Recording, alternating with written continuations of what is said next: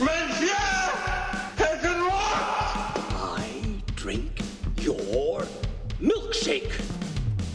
You don't understand. I could have had class. May the force be with you. That's a bingo! Frankly, my dear, I don't give a damn. I have a we're not in Kansas anymore. Sejam bem-vindos a mais novo episódio de um podcast que cai. Estamos gravando na terça-feira, dia 25 de agosto. É, não estamos mais meio que na quarentena. Mug está de férias. Ryan está aqui com a gente também, está trabalhando de novo. Eu já tô tendo aula, então meio que a quarentena foi pro saco. Eu sou Nete Buzelli e vou apresentar nossos convidados de hoje. É uma presença já constante aqui no podcast, Ryan Ruiz. Fala aí, Ryan. Fala galera, agradecer novamente o convite aí. Acho que é minha quinta participação, né? Não faço ideia. E depois tem que ter essa contagem direitinho aí. E vamos que vamos, que o tema é bom. E com a gente, pela primeira vez desde o episódio fatídico de Star Wars, episódio 9, aquela porcaria. Murilo Lourenço, fala Mugs, e aí? De volta, acho que é a terceira vez, né? Sim, você participou no Coringa também, é. Coringa e o Star Wars, e é isso aí. Tamo aí, vamos aí. Hoje o Ti, Thiago Neres não está com a gente, né? Ele, infelizmente, tem outros compromissos hoje à noite. Como eu falei pelo Instagram e pelo Twitter, se vocês conseguiram conferir nas nossas redes sociais, as minhas aulas voltaram, né? E, e eu tenho tendo aula todo dia à noite, aula de música. E o Thiago voltou a trabalhar também. Então a gente meio que tá tentando reestruturar os horários de gravação. E até lá o, o podcast será quinzenal. Mas esperamos voltar com os programas semanais até outubro, quando chega a. Vai, vai, vai chegar muito filme bom nos streamings, principalmente na Netflix. Inclusive tem filme do Fincher chegando no final desse ano, não dá para perder e a gente vai ter muita coisa para comentar. Hoje a pauta principal do programa é a DC Fandom, um evento que aconteceu no sábado e no domingo, foram 24 horas de notícias, é, de revelações dos filmes ligados ao universo da DC Comics. Então tem muita coisa para falar. Mas antes de entrar nessa pauta principal, eu queria comentar um assunto que saiu há umas duas semanas, só que a gente não, eu não participei pelo menos do podcast para comentar esse assunto, que foi esse festival de volta para o cinema. É um festival que inclusive eu acredito que foi anunciado pelo Érico Borgo no Twitter, né? São 26 filmes e mais de 1.200 salas em todo o Brasil. E a programação mistura filmes marcantes, como De Volta ao Futuro, ET, Matrix, Tubarão Iluminado, com filmes clássicos recentes, como Os Vingadores, por exemplo. Ou seja, todos filmes que você pode ver na sua casa. Filmes que não fazem sentido você sair para correr o risco de entrar numa sala de cinema. É, como a gente já falou sobre isso no episódio específico sobre o cinema em 2020, é, é, é muita irresponsabilidade né? Você colocar pessoas assim diversas numa sala de cinema, por mais que exista uma separação. O cinema é um lugar fechado, é um lugar com ar condicionado muito forte, precisa ser forte por causa do da, do ambiente fechado, né? E e agora provavelmente eles não iam ligar o máximo porque tá um pouquinho frio, mas até setembro provavelmente já vai estar calor de novo. E esse, isso quer dizer que se a pessoa começar a tossir, o que é bem normal em um ambiente com ar-condicionado, ela pode estar tá propagando vírus e o ar-condicionado pode estar tá levando para todo mundo no cinema, não importa a distância, porque já foi comprovado que o ar-condicionado ele movimenta né, o vírus de lugar. Então, assim, eu, eu não entendo qual é a lógica, e aí eu não sei se vocês conseguem ver algum sentido de pagar para ver filme que você já viu e correr o risco de pegar o vírus, não só por entrar numa sala de cinema, mas também por ir até o cinema, né? Você vai pegar muitas vezes ônibus, metrô, né, em horários assim que talvez não sejam bons, principalmente se você trabalha durante o dia. Meu, é, tipo, uma coisa é você abrir parque, por mais que é questionável, o parque é um lugar aberto, né? Você espaçou, se você pega um lugar que nem Ibirapuera, é, se você fechar as quadras e tudo mais e fiscalizar direito, é um lugar espaçoso, céu aberto, sabe? É, a chance de você pegar um vírus no parque é menor do que você pegar o vírus tipo na sua casa, que é um ambiente fechado, né? Agora, um cinema, cinema é veneno, sabe? tipo, é a pior coisa que você pode fazer do ponto de vista, é, assim, de saúde pública, sabe? Durante uma pandemia. É, eu vejo que o único sentido, na verdade, é econômico, né, velho? Porque fora isso não tem nenhum. Tipo, nenhum, nenhum mesmo. O sentido, sentido é único aí é econômico. É, o que eu acho questionável nisso é porque as, as salas pequenas, que aí você vai justificar, pô, a gente quer ajudar as pequenas salas.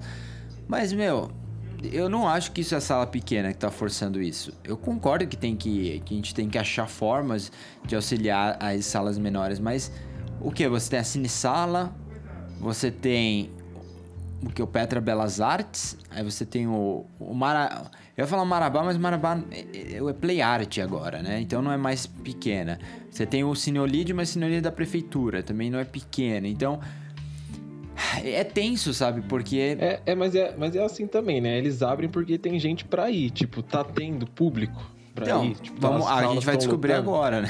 Então, né? Então, tem isso também, porque, tipo, sei lá, obviamente, grandes empresários, eles têm os motivos deles. Tipo, eles precisam fazer o dinheiro girar. Mas a gente, pode, a gente não pode ir, né? A gente não tem que ir. É, tipo, é meio simples. A gente É, só eu não também vai, acho. assim. Eu acho que os empresários que, que encabeçaram o projeto devem ter usado como é, exemplo, espelho o Cine Drive-In, né? Que acabou se tornando um sucesso, mas é obviamente é totalmente diferente, né? Você não, O drive-in você não corre não risco, Só né? que aí você o tá pessoal dentro do acha que vai tentar atingir o público que já não tá fazendo a quarentena há um bom tempo, né? Então, público vai ter, né? Agora, se vai ser o necessário para eles continuar, eu já- não sei. O que, me, o que eu acho estranho em tudo isso é porque os exibidores, aí eu não sei se existe um acordo com as distribuidoras, com eles vão exibir filmes que já existem, então o valor que eles, eles enviariam, por exemplo, para a distribuidora, para o estúdio, assim por, eh, por direitos né, autorais desses filmes, eu acredito talvez seja menor que um filme lançamento. Mas ao mesmo tempo, o, o exibidor, a gente sabe, ele ganha mais na pipoca, né? E na, na bomboniere ali, nas comidas e bebidas que o cinema propõe, e oferece, na verdade, do que no dinheiro da bilheteria. Então, a, minha, a pergunta é, ok, vocês vão, vão lá, vão exibir o filme, mas não- vocês não vão vender pipoca? Não- e a galera que tem coragem de ir para um cinema durante a pandemia também tem coragem de comer pipoca no cinema durante a pandemia, sabe? É, e isso pra mim é muito perigoso, né? Porque aí você vai tirar a máscara, é, você, você- A gente já tem provas assim que você não precisa só espirrar pra, pra transmitir o vírus, você pode falar através de. e, sei lá, respirar às vezes pelo nariz, a gota pode ir, aí como eu falei, o ar-condicionado move de um lugar pro outro. Então é preocupante, meu. Eu acho.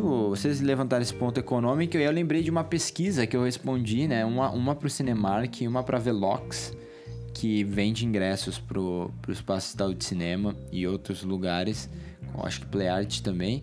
E eu, e eu respondi essa pesquisa, a- ambas as pesquisas, eles, eles questionavam isso. Você vai pro cinema durante a, a pandemia, você teria que esperar a vacina? Você sente falta pro cinema? Assim que a pandemia passar, você voltará a ir ao cinema? E, e eu, obviamente, respondi sim depois da vacina, sabe? Eu tô louco pra ir pro cinema, mas depois da vacina. Agora, é, eu concordo com vocês, né? Se eles fizeram essas pesquisas antes, provavelmente receberam o suficiente pra, acreditar que dá pra, pra reabrir, né? É, a gente vai ter que ver o feedback agora, né? Ver o que, que vai dar, se as pessoas realmente, realmente vão e tudo mais. Mas se for, é meio preocupante. E, mas é, mesmo. é, é isso que. Você vai, vai pra ver um filme que você já viu, mano. Mano, isso é meio burrice Um mesmo. filme que você pode ver no Netflix, tem um, esses vários desses filmes estão disponíveis na Netflix e na Amazon Prime, sabe? E você vai correr risco pra fazer isso, sabe? Eu não, não entendo a lógica, sabe? E aí questionaram demais o Érico Borgo, né? Porque no começo da pandemia, na época eu acho que ele, ele ainda tava no Omelete. Se não tivesse no Omelete, pelo menos ele ele fez uma postagem dizendo que, tipo, ó, gente, fica em casa, sabe? Ignora aí o que as pessoas estão falando de abertura e fica em casa. E agora ele vem com esse, com esse papo, né? E, e, e aí o que eu acho questionável é que, assim, a- o argumento dele foi: pô, as autoridades vão liberar. Se as autoridades liberar, lógico que as salas vão liberar, mas é justamente isso que me incomoda, que é tipo, ele tá numa posição de influenciador, né? Ele pode fazer uma diferença, né, que for pequena, convencer pessoas ou tentar forçar para que essas coisas não aconteçam, porque a gente sabe que o povo é estúpido. Entendeu? Assim, no- numa de forma ampla, obviamente generalizando. E não é só no Brasil. Olha como tá na França, olha como tá na Itália depois reabriu, olha na Inglaterra, sabe? E o povo tá, tá fazendo assim aglomerações gigantes em praias, em pra, parques e tudo mais. E, mano, aqui, a gente tá claro, muito claro que o Estado precisa estabelecer os limites, né? É isso. O Estado precisa estabelecer os limites para muitas coisas. E mais uma vez, também para isso. Né? Por senão virar anarquia, né? Então, e aí é uma outra discussão. Vamos falar de Fandom então, galera.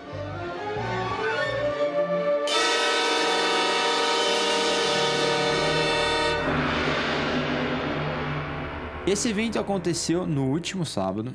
Começou às duas e meia da tarde e foi até domingo.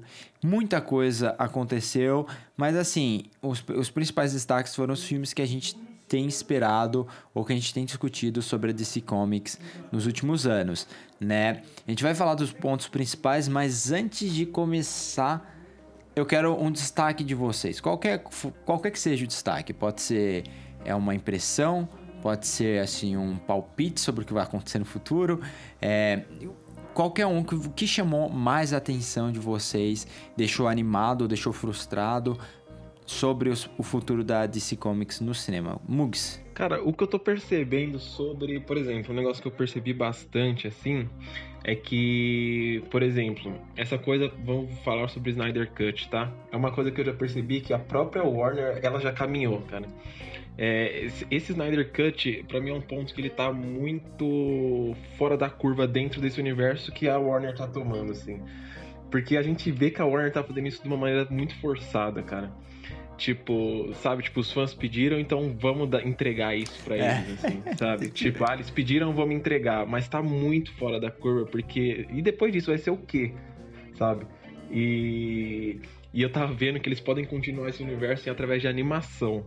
Porque, tipo, é, é, tão absurdo, é uma coisa que já a Warner já caminhou e, tipo, o pessoal ainda tá preso nisso, que eles podem ter, é, continuar nesse universo, a parte do Snyder Cut, em forma de animação.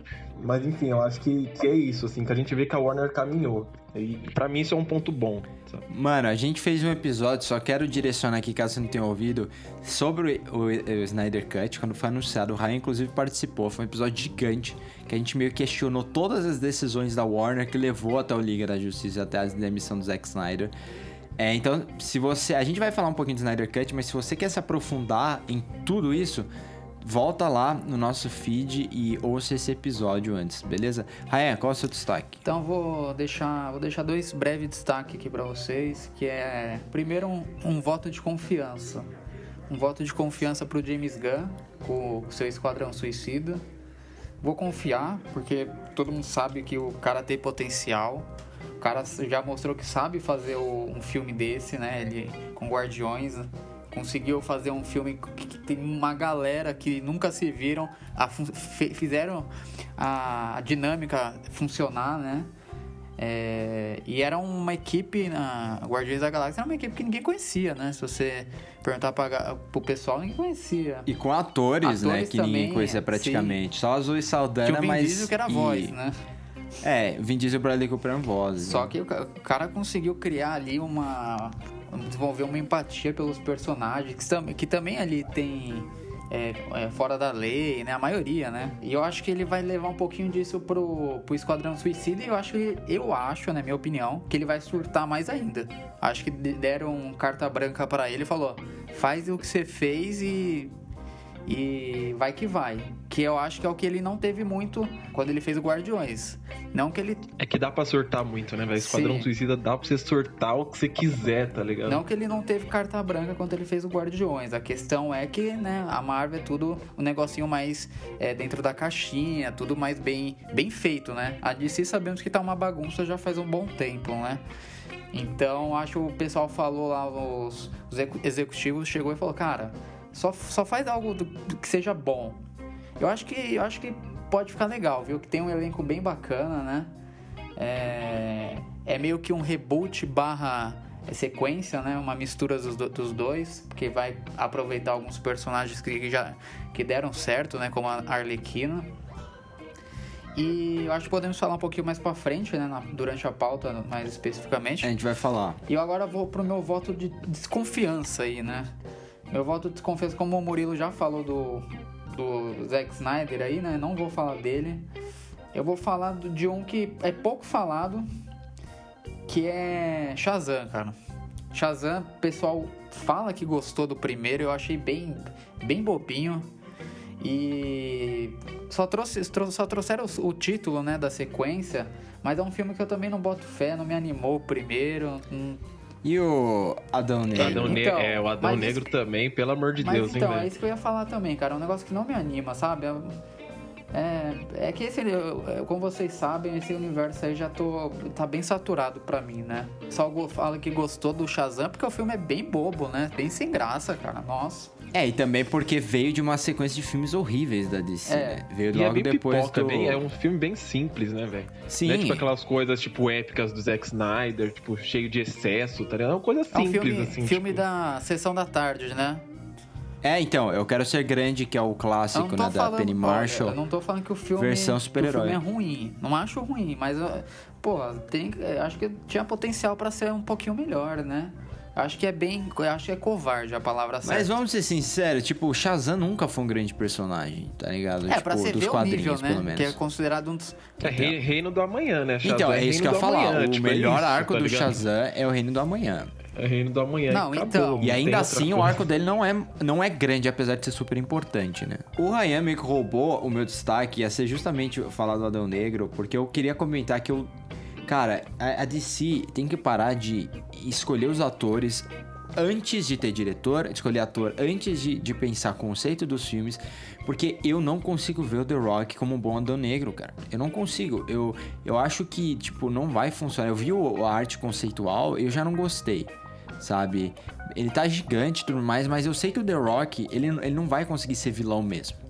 A gente sabe disso. Ele é um, ele é um ator, assim, muito... Ele é o ator mais bem pago de Hollywood nesses últimos anos. Ele não vai ser vilão, sabe? Mas, so- mas sobre escolher ator é, é muito real, velho. Porque se você pega, tipo, sei lá, o elenco da Liga, acho que só a Gal Gadot que eles acertaram, acertaram Sim. mesmo em cheio, assim. Tipo, e que, curiosamente, foi a única que foi chamada sem... sem assim, que veio do nada, sabe? Meio que eles fizeram um casting antes Uhum. pra, pra decidir quem seria o ator. Porque quando a gente tava falando sobre isso durante a DC Fandom, né?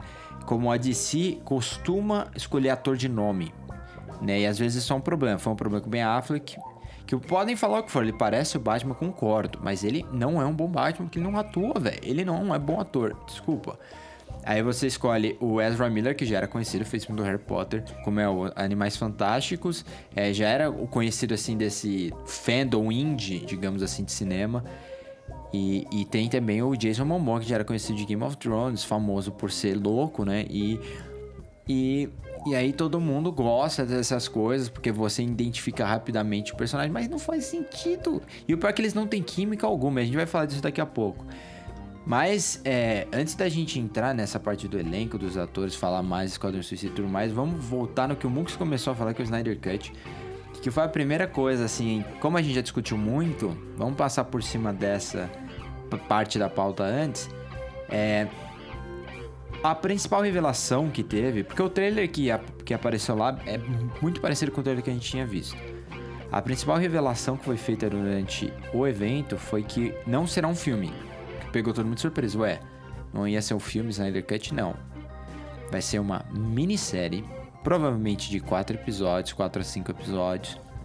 Porque eu imagino que cada uma tem uns 50 minutos, no máximo uma É, hora. deve ser quatro de, quatro de uma hora, é, né? quatro de uma episódios hora, né?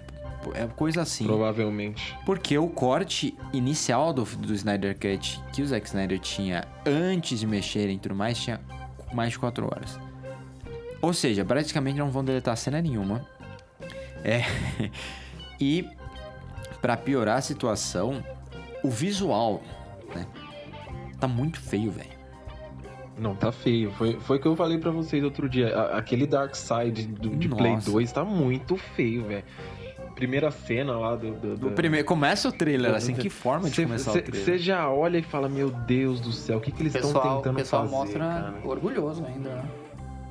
Então, eu achei também. Mas é, mas é o que eu falei, gente. É o que eu falei. A Warner já caminhou. A Warner ela só tá falando, ó, vocês querem? Toma. Tipo, Eu ela tá também falando acho. isso.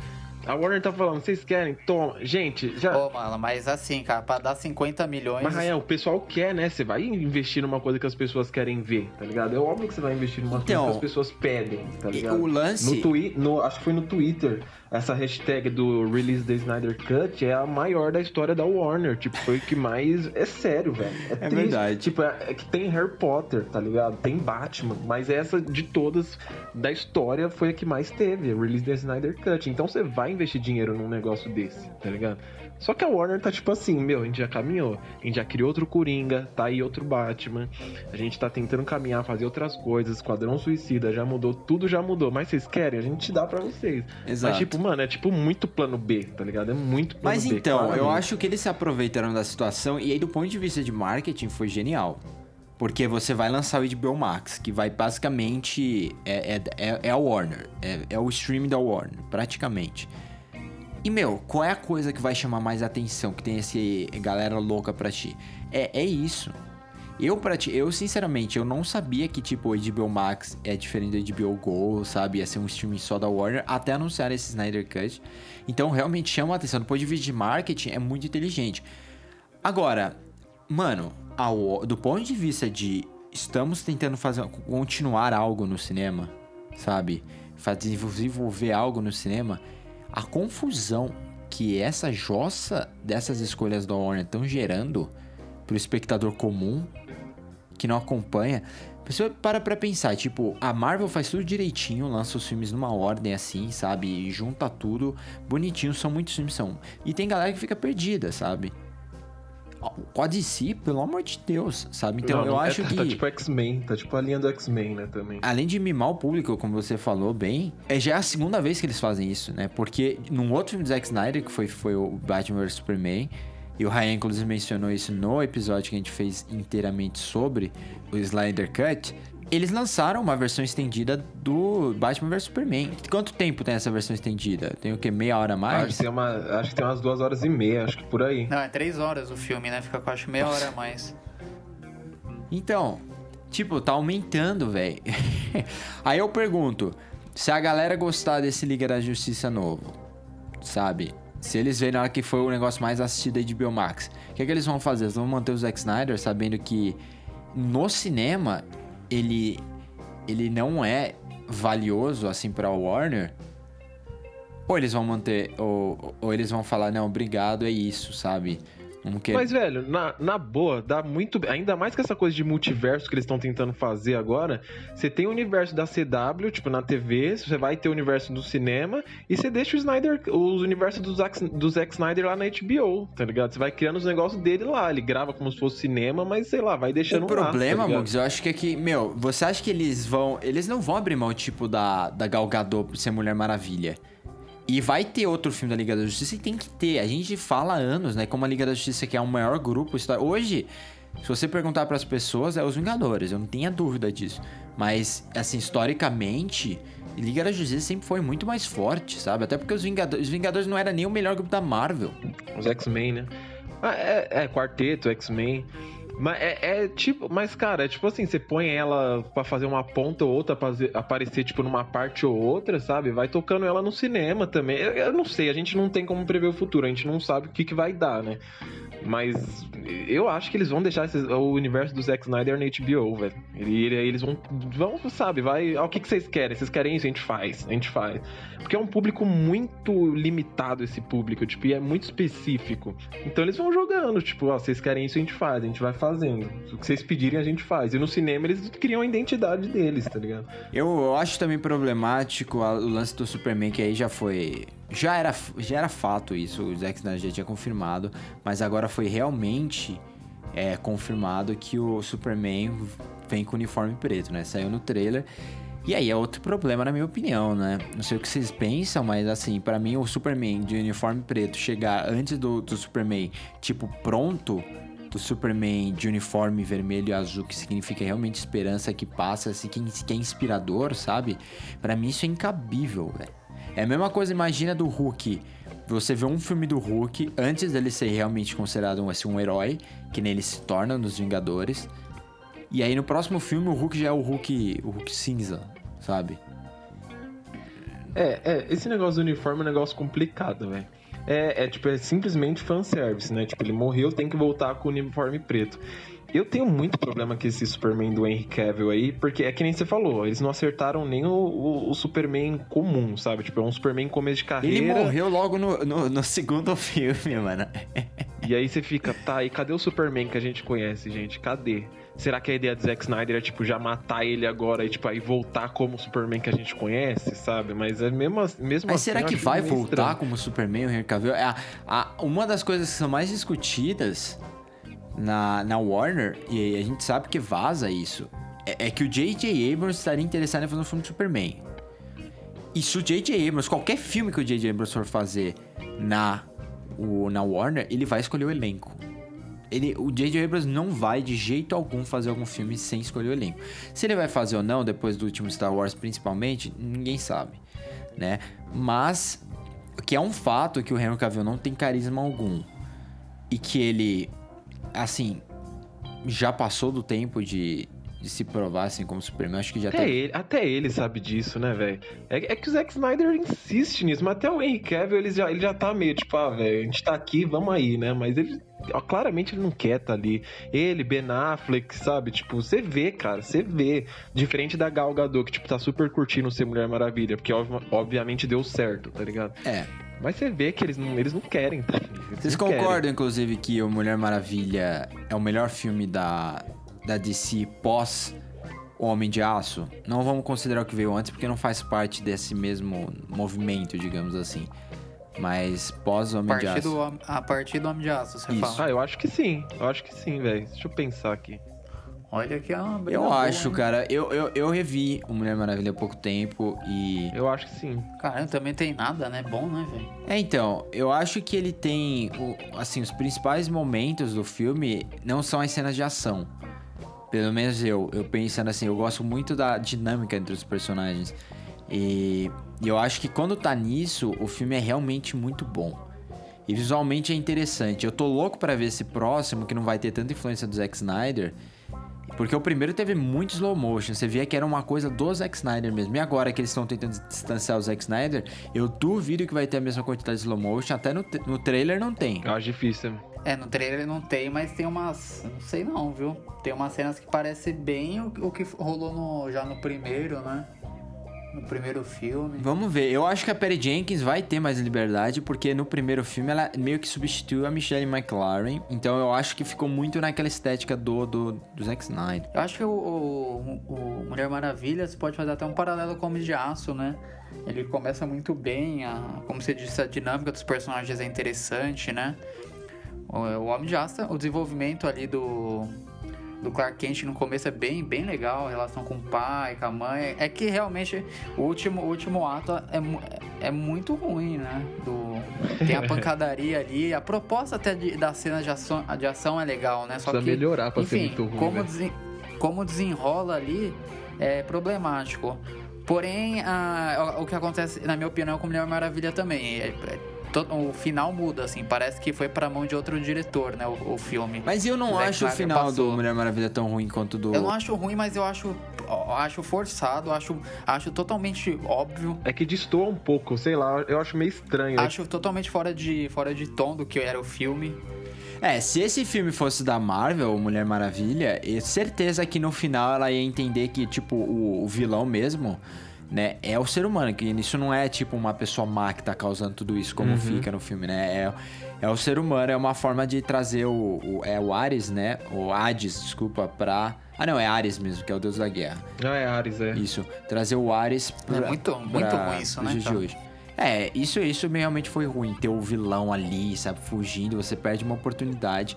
Mas eu acho que é mais visualmente, né? E eu não acho que as cenas de, tipo, ação do, do, do Mulher Maravilha são ruins, não. Tipo, eu gosto das cenas em Temícera. Eu gosto da primeira vez que ela aparece lá, que ela vai defender nos tiros. No final ela defende com escudo, assim. Acho super bonito, inclusive. Fica ruim na hora que vem CGI, né, velho? CGI. Tipo, quando ela vai derrubar a torre lá na, na batalha lá, você fala, meu, o que tá acontecendo? Que você vê que é CGI, que ela pula com escudo lá. A batalha do final é, tipo, é muito É, o, o videogame. problema realmente realmente é o, é o, é o slow motion, a câmera lenta, alguns É. pontos. Até a primeira aparição dela, que realmente é, é um pouquinho justificado colocar, que eles querem dar uma, uma, uma enfatizada, legal, né? Só que o que pega pra mim é, é não ter nada muito empolgante, sabe? Nós, eu lembro dessa cena.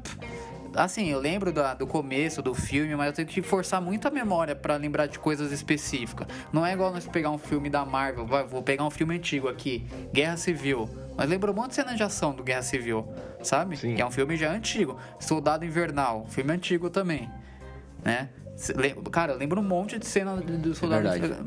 São muito boas. Mas porque as cenas de ação são boas, esse é o ponto. Tipo, Mulher Maravilha, a gente lembra da introdução dela nas cenas. Mas então, se você tem que. Se você tem um personagem como a Mulher Maravilha, um dos melhores personagens que tem aí na, é, no quadro de, de, de heróis aí da DC e Marvel também, né? Se juntar os dois, ela estaria ali liderando um top 10. Você tem que ter coisa mais empolgante, né? Você tem que pensar em coisas. Aí vem, chega o trailer, que acho que nós vamos entrar mais em detalhe à frente, né? E podemos discutir um pouquinho disso. Ô Mulher Maravilha, vamos já então emendar aqui, já que estávamos falando dele, é, do filme, eu digo, teve a primeira revelação do visual da Mulher Leopardo, interpretada pela Kristen Wiig. Não dá pra ver assim com muita clareza, né? Porque eles escolheram um plano mais rápido, digamos. É, Não é tão rápido, não é aquela coisa que você precisa ficar pausando frame por frame, mas ele é rápido pra ver detalhe. E também mais escuro, dá a impressão, inclusive, que ela é albina, né? De certa aprendendo forma. com o Zack Snyder, né? Taca no escuro e tudo. Você não consegue enxergar nada. É. Tudo acelerado. O que é louco, né? Pra você pensar, porque o- esse Mulher Maravilha novo vai ser super colorido, né, mano?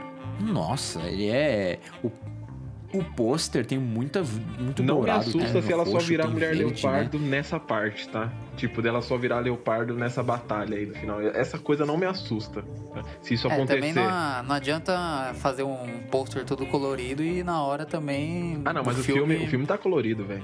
Assim, Ah, não- aparentemente é, tá. Não sei, cara. Eu quero, quero, eu quero. Eu preciso ver pra, pra, pra crer. É, eu, eu acho que o filme tá colorido, mas eu não acho que vai ser Thor Ragnarok É, nível, Thor sabe, Ragnarok assim, de é colorido. surtadão, né? E o Thor Ragnarok é bem anos 80, é o que eles vão tentar fazer com essa Mulher Maravilha. Inclusive, não duvido se tiver muito sintetizador aí na trilha sonora do Mulher Maravilha 1984.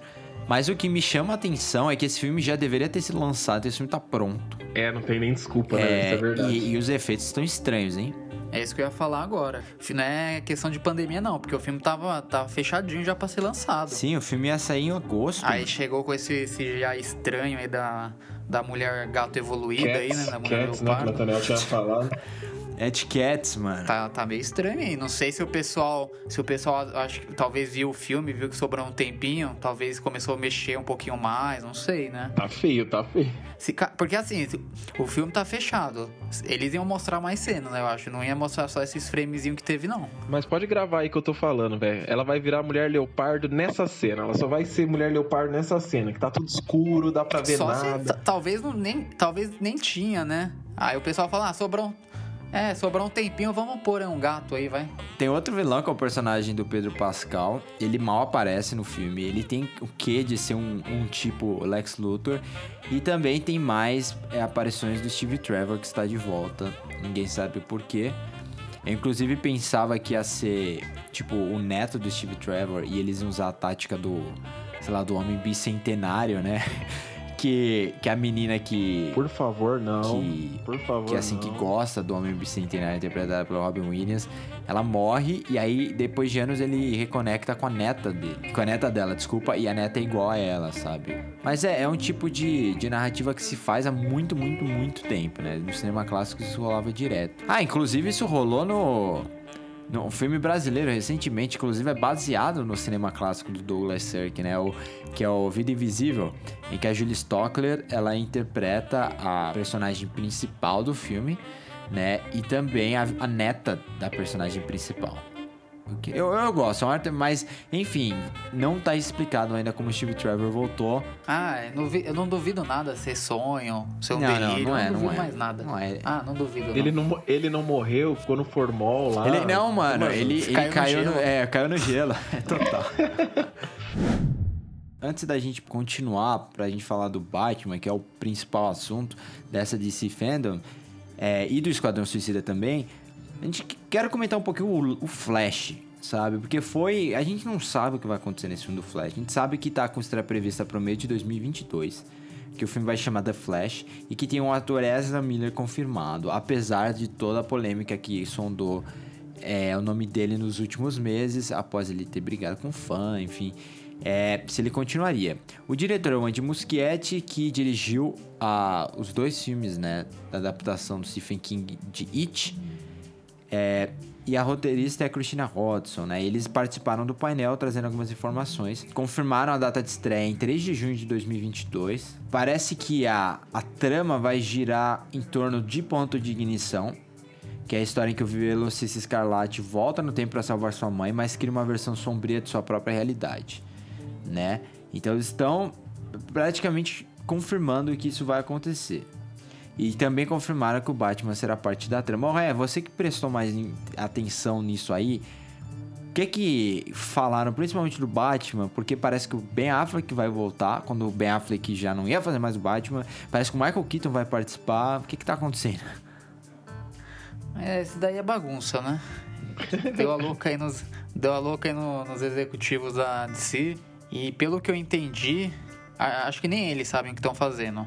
Eles estão em conversa com todos os Batman, né? Ben Affleck, Michael Keaton, até Val Kilmer já, eh, já entrou na pauta aí. Eu quero ver convencer o Christian Bale. Só que isso que é estranho, né? Pelo que eles falaram, eles querem a, adap adaptar, não. Eles querem tomar como referência o Flashpoint, né? O ponto de ignição que é, é uma história de quadrinho que fala sobre o Flash voltando, voltando no, é, atravessando né, barreiras do tempo para tentar salvar a mãe e acaba modificando as linhas temporais. Enfim, cria tudo um, um conflito entre, entre linhas de, do tempo, né? Basicamente, de uma forma bem, bem a grosso modo, o Thomas Wayne dessa, dessa linha temporal é o Batman, né? Um Batman bem amargurado, que mata, enfim. E não dá para entender muito o que eles querem fazer, porque se querem trazer o Michael Keaton de volta, seria um Batman diferente, né? Seria um Bruce Wayne diferente. Então eles, querem, eles vão modificar um pouquinho a história em quadrinho. Como uhum. eu disse, não seria uma adaptação, seria talvez tomar como ponto de referência.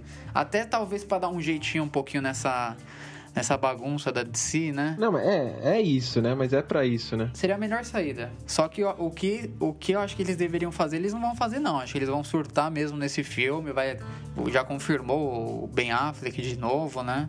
De certo vai voltar daquele jeito desanimado, atuando, parece que tá morrendo. e. Ele está morrendo, é que você não entende, mano. É, é, é método. Problema, problemas com álcool lá, o cara tá ruim, filho. Não quer tá ali, não. E sinceramente, eu, eu, eu adoro o ponto de ignição. Pô, eu acho uma das melhores histórias, assim, bem, bem divertida, né? Tem todo o lance da, da Mulher Maravilha enfrentando o pessoal de Atlântida, né? E. É um negócio que não vai rolar, né? Você vê que não vai rolar. Aí é uma. Acho que pode gerar uma, uma outra frustração que eu tive com Batman vs Superman. Né? É que, véio, então eu nem vou me empolgar. É que, é que esse ponto. Mas é, tá claro, velho, que, que esse ponto de ignição. Eles precisam desse filme para estabelecer o multiverso. Porque ainda não tá estabelecido, tá ligado? E, e também pra estabelecer... conseguir trocar de vez todo mundo, né? Vamos ser sinceros. Não, mas então, mas isso aí não vai rolar de trocar todo, todo mundo. mundo. não vai. Eles não vão fazer Ele, isso. Eles querem, é, eles querem estabelecer o um multiverso. O que eles vão fazer? Vão fazer esse filme e vai acabar, tipo, ó, gente, existem múltiplas realidades. Então, se a gente quiser fazer filme do, ben, do Bat Affleck, a gente faz. Se vocês quiserem ver coisa do Zack Snyder, tem lá na HBO Max. A gente vai continuar com o nosso universo aqui no cinema. É, vai ser basicamente o que render mais dinheiro a gente faz, né? É, e a CW tá lá também com o universo deles. É todo mundo junto. É, inclusive Aí, vai ter a participação do, do Flash da TV no cinema. É, o, o, do, o Ezra Miller já, já apareceu na, na, na, série de TV do Flash, né? Do, do Grant Gustin lá. Rainha, você que é o obcecado por Batman aqui do grupo, o que você acha? Que, quais são as suas primeiras impressões ao trailer do The Batman? Cara, é, é lágrimas, né? Eu acho que compartilha do meu amigo aí Murilo também comentamos a, quase ao vivo aí o trailer, né? Choramos juntos. Muito, muito, muito emocionante, muito emocionante. Parece que estão tomando cuidado, parece não, estão tomando cuidado do nosso personagem predileto aí, que é o morcego, né? O morcegão. Batman. E Cara, é realmente é impressionante, né? Em, gravaram só 25% do filme, né, aproximadamente. E o, e o que que esses 25% conseguiram tirar em dois minutos ali, melhor que tudo que já fizeram ali da... Pelo menos desse... pós- é, a partir do Homem de Aço, o que nós estamos comentando, né? Pra mim, ali, melhor que o Batman vs Superman, em dois minutos bate aquilo fácil. Liga da Justiça, então, vixe Maria. Liga né? da Justiça. Liga da. Justiça é no, minuto, no primeiro minuto. o Batman tá. vs Superman precisa dos dois, Mano, vai. mas tá bonito, hein? Tá bonito, hein? Como eu posso dizer assim, tem uma coerência, né? E uma facilidade no tom desse trailer do, do The Batman. É, eu tenho que parar de falar The Batman agora. E que, meu, é uma coisa que faltava na DC, sabe? Faltava isso. A gente não viu isso, a gente não viu um trailer inteiro sem excesso de slow motion ou uma música pop, tá ligado? Contornando o filme do começo ao fim e dando uma impressão de que, no, fim do, no fim das contas não vai ter nada a ver com o filme, sabe? É, inclusive no trailer do, do, do Snyder Cut aí rolou o Zack Snyder usou de novo o Hallelujah do Leonard Cohen que foi utilizada numa das cenas de Watchmen, uma das cenas mais polêmicas de Watchmen, inclusive. E, mano, é. Assim, eu acho que do ponto de vista de.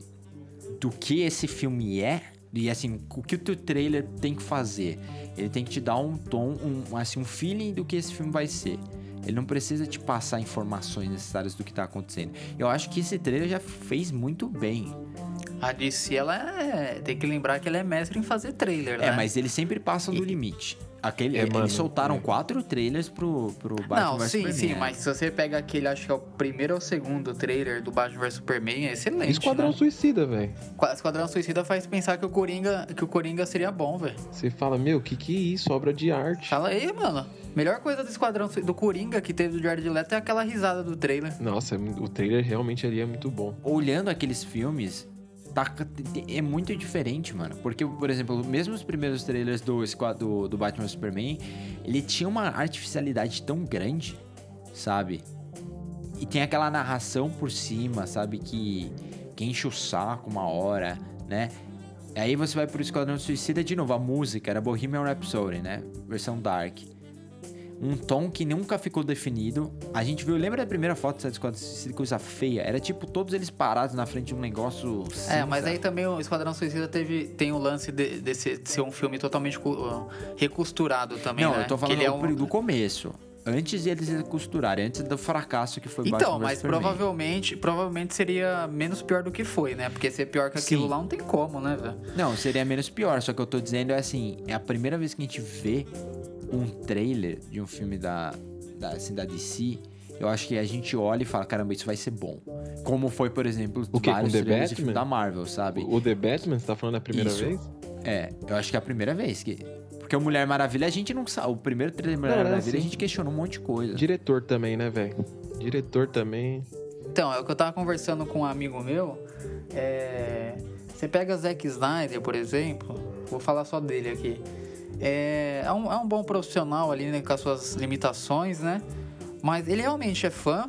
Ele mostra, mostra-se fã, né? Ele lê bastante. Só que é aquele cara que é o, é o fã fanático, quer fazer do jeito dele, né?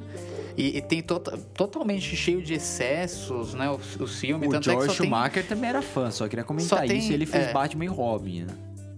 Só tem- Então, mas aí você joga um monte de fan- fans, acha que ficou jogando um monte de fanservice, jogando um monte de vilão, colocando todo mundo, o filme vai ser bom. Não é assim que funciona, né? Aí quando você coloca na mão de profissional mesmo, do que o cara, o cara que manja, tipo o Matt Reeves, cara, você sabe que o negócio, você, não tem medo. Eu, eu tenho certeza, eu, posso, posso falar merda aqui agora. Eu tenho certeza que esse filme, cara, vai ser fi- filmaço. Não, vai ser, vai ser. Não até tem como agora, não o que, ser, não, o que mostraram pra nós é. É assim, confia, né? Porque, mano, é uma puta equipe. Esse trailer mesmo fala isso. Pô, o que eles fizeram? Deram o tom do filme, sabe? Sem mostrar que nada, rolar, né? sem mostrar nada. Sendo que gravou um pedacinho. Tipo, a gente já sabe agora que é, porque todo. Eu, eu pelo menos, eu comparei até os olhares, assim, e confirmei que é o Colin Farrell ali como Pinguim, Sim, mas no sim. começo a gente não sabia se era realmente Maquiagem animal, né? Oscar Sim. vem fácil aí pra maquiagem. Cara, é, é realmente Ai, é, é o, é o diferencial aí. Se você falar, cara, fala um pouquinho dos pontos negativos do que já tá rolando aí. O que pode, o que pode pesar aí na balança? Não tem, sabe? É um puto elenco. Não tem o que falar. Se você for comparar com os outros filmes do Batman, talvez o, o Cavaleiro das Trevas, né? Teve um elenco mais ou menos, só que eu acho que não bate esse elenco que tá no The Batman, não, cara. Nós pode até fazer um comparativo aí depois, né, de elenco, porque lá também eles tinham, tinham Christian Bale, né? Tem uma galerinha legal, mas na minha opinião, né, eu acho que ó, ó, talvez seja o melhor filme em questão de elenco, Não, elenco do, é, do não, Batman. não se Elenco discute. é É, meu, esse filme não tem como ser ruim. Eu já falei isso em alguns episódios do podcast, porque assim, quando você tem tão, tanto ator bom, ator que se garante, porque qual um dos maiores problemas de Batman vs Superman? A gente já falou, a gente falou isso saindo da sessão. Mano, ator não entrega a fala, eles não conseguem entregar. E um dos maiores problemas disso é que por mais que Ben Affleck tenha seus bons momentos lá em Garota Exemplar, ele tá bem em Argo, tá bem lá atrás em Gênio Indomável, sabe? Ele não é um bom ator. Ele não é aquele ator que vai passar por cima do roteiro. Não é um ator que vai entender o tom do filme de uma vez. Por isso que ele se dá bem quando ele é personagem ambíguo, que tá perdidão, ou quando o filme é muito óbvio, ou é comédia romântica, sabe? Esse é o Ben Affleck. Agora, quando é tipo um, um, um tom não tá meio definido, e todo filme do Zack Snyder é assim, é aquela coisa que é um clipe, não é um filme. Então tem cena que eu imagino que o ator esteja pensando: caramba, eu preciso in- intensificar a minha intensidade nessa cena, porque provavelmente o diretor não vai usar a música. Aí tá o Zack Snyder usando uma música que não tem nada a ver, aí vai de contra com o tom do ator, sabe? Aquela, tem aquela cena da conversa entre o, Henry Cavill e o. entre o Clark Kent e o Bruce Wayne.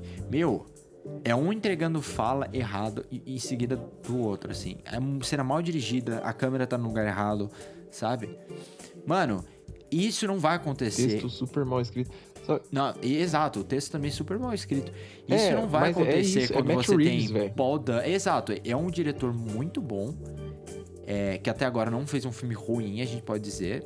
E o último Planeta dos Macacos me deixou com o queixo caído, sabe? Não só o último, né? A trilogia em si É, é, é que o último, mano, você tem todo aquele começo, é praticamente sem fala, mano.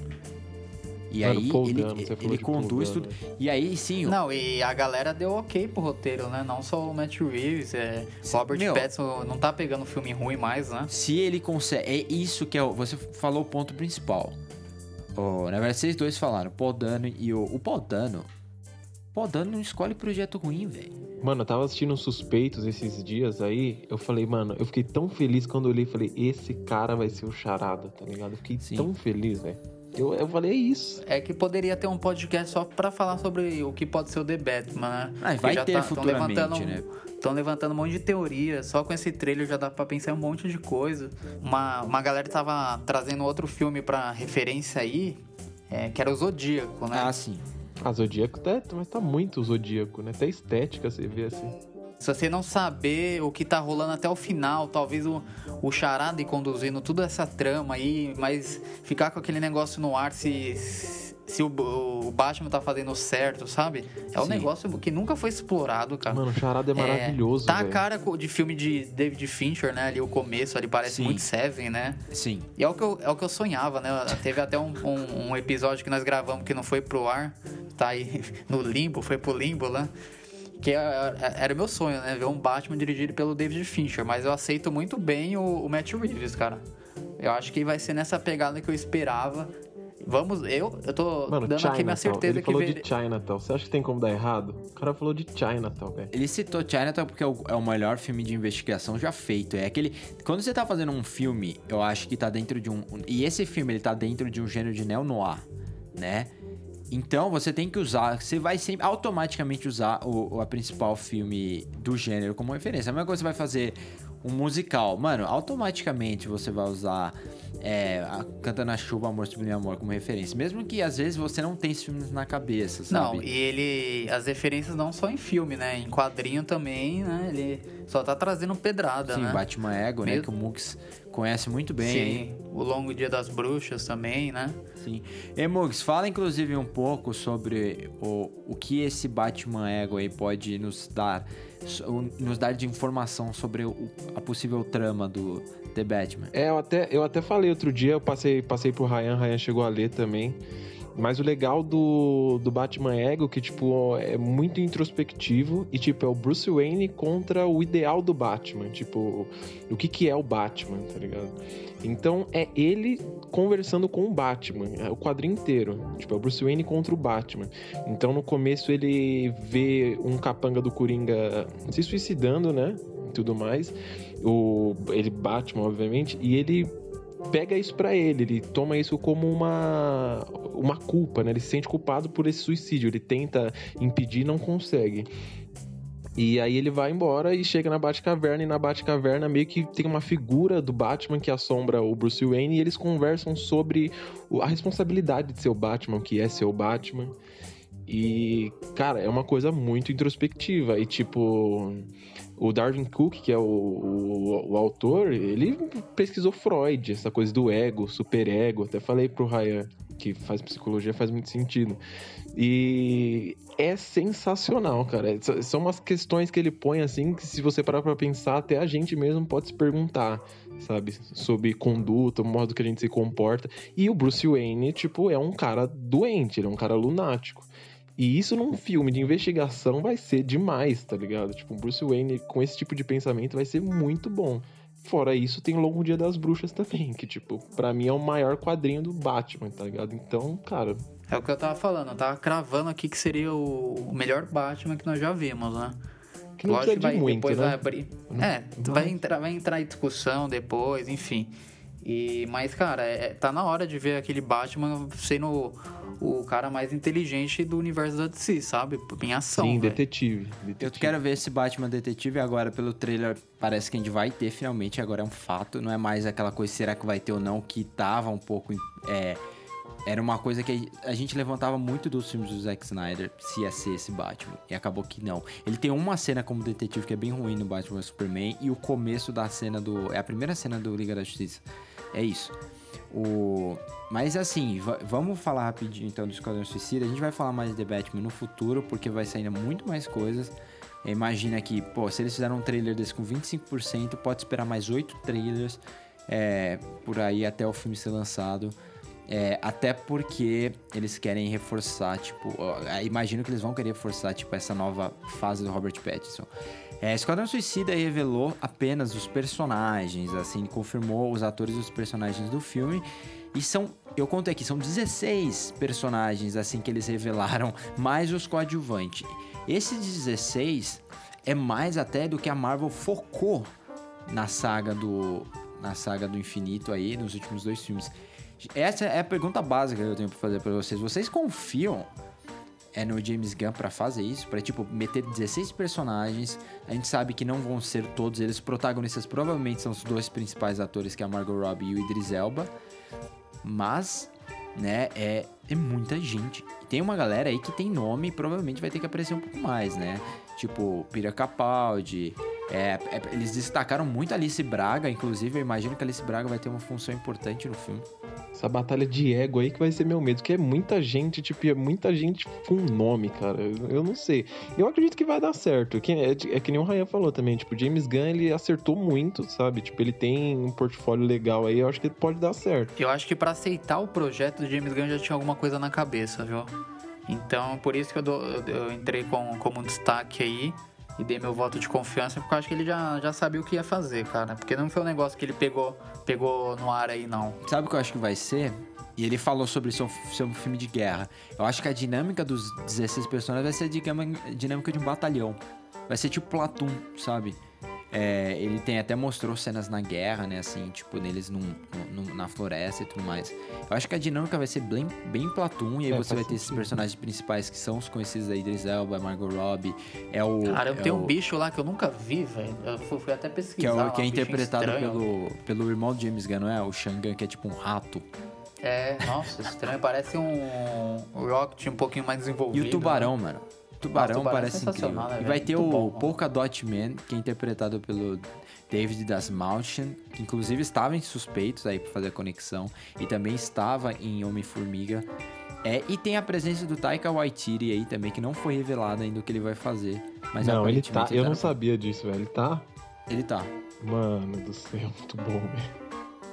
Os caras, acho que falaram, ô, vamos fazer. Fizeram um grupo no WhatsApp. O grupo, o nome era é. Bagunça, Baguncinha. Falou, vamos fazer. Liberaram pra nós fazer um filme aí, bora?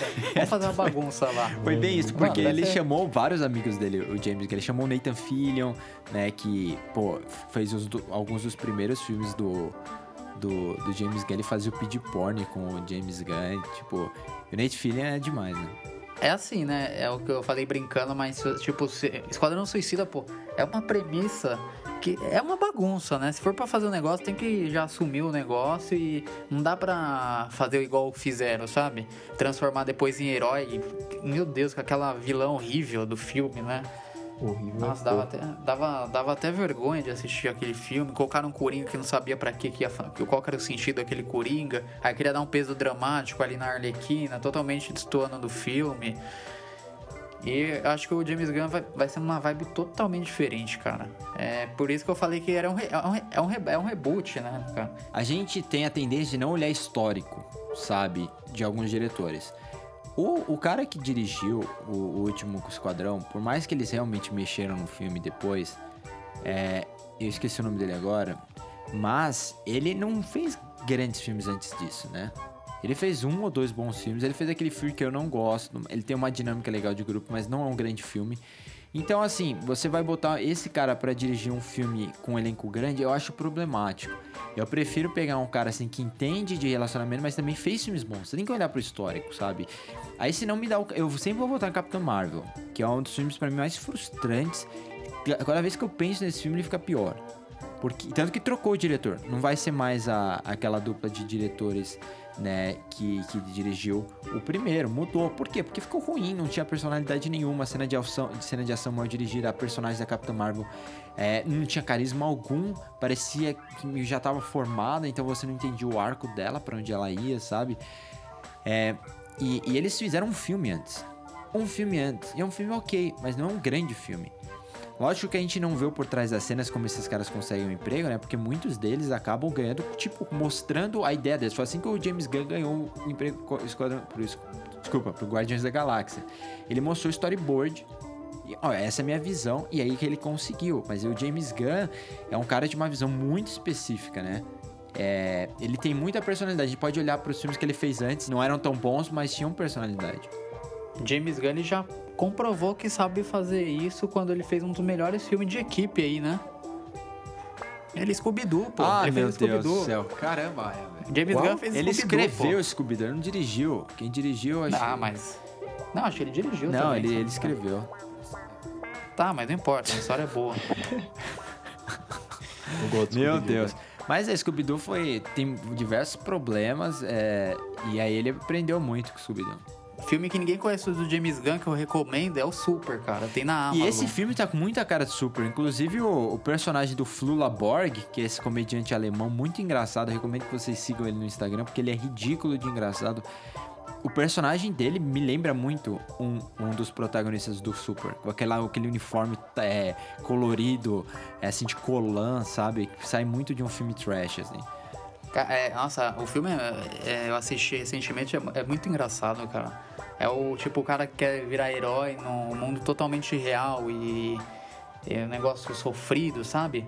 E você vê que é um negócio totalmente frustrado. É uma história totalmente frustrada, assim, não vou dar, entrar em spoilers, mas vale a pena. Tem na Amazon esse filme. Eu vou ver, não, não vi ainda não, vou ver. Bom, gente, é isso. Estamos passando aqui no nosso limite. Eu quero agradecer de novo o Ryan e o Mugs por participarem do episódio dessa semana. Mais notícias no futuro chegando aí do- desses filmes, a gente provavelmente vai comentar. E espero vocês daqui a 15 dias para mais um episódio de podcast que cai. Valeu, galera. Valeu aí. Valeu, falou. Valeu aí. Tchau, tchau.